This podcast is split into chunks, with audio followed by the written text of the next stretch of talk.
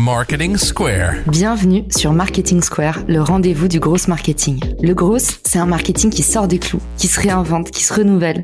C'est aussi un mindset qui repose sur l'envie de se dépasser, de se détacher de ses opinions une bonne fois pour toutes et d'apprendre en continu. Si tu te reconnais dans cette description, que tu sois débutant ou expert, abonne-toi. Ce podcast va devenir ton meilleur allié. Ce podcast est rendu possible par Richmaker, la plateforme que j'ai lancée pour permettre enfin aux marques de monter des partenariats qui fonctionnent. Identifier un partenaire stratégique, faire le plein d'idées de partenariat et surtout performer ensemble et collectivement. Si cette vision vous parle, rendez-vous sur richmaker.com et bon épisode. Bonjour à tous et bienvenue dans ce nouvel épisode de Marketing Square. Aujourd'hui, je suis ravie de vous retrouver. On va attaquer le volet 2 de notre micro-série consacrée à créer du meilleur contenu. Dans mon dernier épisode, accessible depuis la description, on avait vu comment identifier son positionnement. Dans cet épisode, je vous livre toutes mes clés pour faire du meilleur audit. Mais attention, pas les clés que vous avez déjà lues ou entendues partout autour de vous. Aujourd'hui, je vous donne tous mes trucs et astuces perso, 100% dénichés sur le terrain pour moi, les créateurs qui ne s'intéressent pas vraiment à leurs audiences, c'est un peu comme les entrepreneurs qui n'écoutent pas leurs clients. L'audit, ça vient du latin audire, qui veut dire écouter. Les conversations que vous avez avec vos audiences, c'est le meilleur outil dont vous disposez pour faire de l'audit et pour progresser. Si vous vous basez sur votre seule intuition pour faire du contenu qui vous plaît, vous risquez d'être votre seul spectateur, lecteur ou auditeur. En vous rapprochant de votre persona cible, le client idéal pour votre offre ou votre produit. Vous allez pouvoir mieux comprendre votre marché, affiner votre message et même doper votre impact. Vous allez voir pourquoi en deux minutes. Les choses sont ce que vous en faites. Souvent, on me dit, mais Caro, quelle perte de temps, tu passes trois heures par jour à répondre à tes commentaires, à répondre aux messages que tu reçois, à répondre à tout le monde. En fait, tu devrais te concentrer sur la création. La clé, c'est toujours que les choses sont ce que vous en faites. Si vous avez décidé que les conversations avec les gens vous font perdre du temps, alors elles vous feront perdre du temps. Si vous savez écouter vos audiences, vous aurez le pouvoir de transformer vos échanges en insights actionnables. Quelques exemples ultra concrets parce que pour certains d'entre vous, vous vous dites ah oui, j'ai déjà compris qu'il fallait écouter les retours de mes clients, mais comment est-ce que concrètement ça peut nourrir l'ensemble de vos produits et vos services? Je vais vous donner en utilisant l'exemple de ce seul podcast à quel point les retours et les conversations que j'ai de votre part, ça m'aide à créer tout le contenu de A à Z. Premier exemple, imaginons que j'ai des retours mitigés sur mon épisode. Ça me permet de refaire mon contenu illico et d'être sûr qu'il va plaire au plus grand nombre. Souvenez-vous toujours que si une personne vous exprime quelque chose, c'est que potentiellement 5 ou 10 personnes l'ont pensé.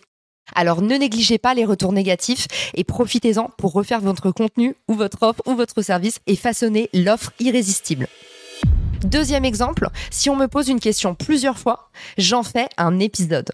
Et oui, ça m'arrive tout le temps sur Clubhouse, sur LinkedIn, sur Instagram qu'on vienne me poser des questions par rapport à une nouveauté LinkedIn. Est-ce que tu as testé ça? Est-ce que tu connais tel outil? Comment faire ceci? Eh ben, j'utilise toutes ces questions récurrentes pour en faire des épisodes. Ça me permet à la fois d'être sûr que mon épisode répond à un vrai besoin, également de valoriser les personnes qui me posent ces questions en disant merci d'avoir posé cette question, tu m'as inspiré cet épisode et ça arrivé bon nombre de fois.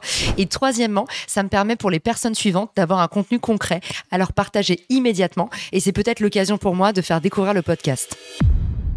Troisième exemple, si je ne sais pas répondre à un besoin, ça m'aiguille vers des invités. Typiquement, si on me dit Caroline, est-ce que tu pourrais parler de account-based marketing Je me rends compte que ça fait trois ans que je l'ai pas pratiqué et du coup, je vais me donner pour mission d'aller chercher le meilleur invité possible pour traiter de cette thématique. Si vous êtes entrepreneur, vous pouvez aller chercher des partenaires en partant du même principe.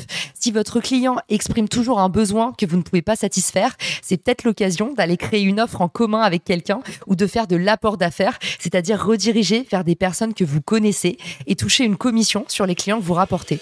Quatrième exemple pratico-pratique, si j'ai beaucoup de remerciements, je duplique le thème et je le creuse à chaque fois que des épisodes vous ont beaucoup plu, eh ben j'en ai profité pour en faire d'autres et aller encore plus en profondeur sur ces sujets.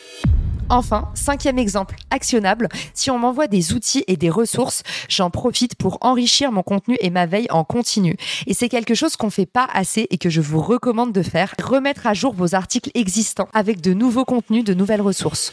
Dernière petite chose que je fais tout le temps, un petit peu plus marginale, à voir si vous pourriez le mettre en place dans le cadre de votre entreprise.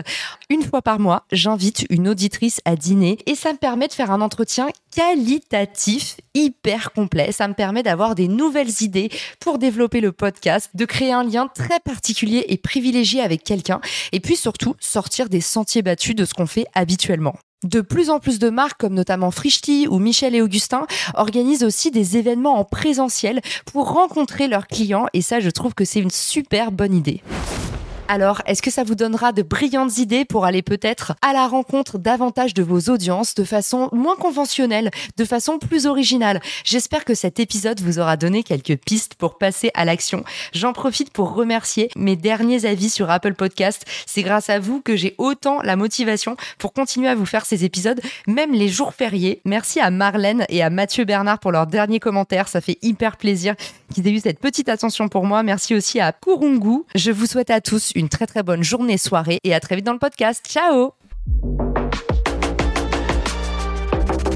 Si cet épisode te plaît, tu peux le partager en me taguant ou lui laisser 5 étoiles sur Apple Podcast. Marketing Square.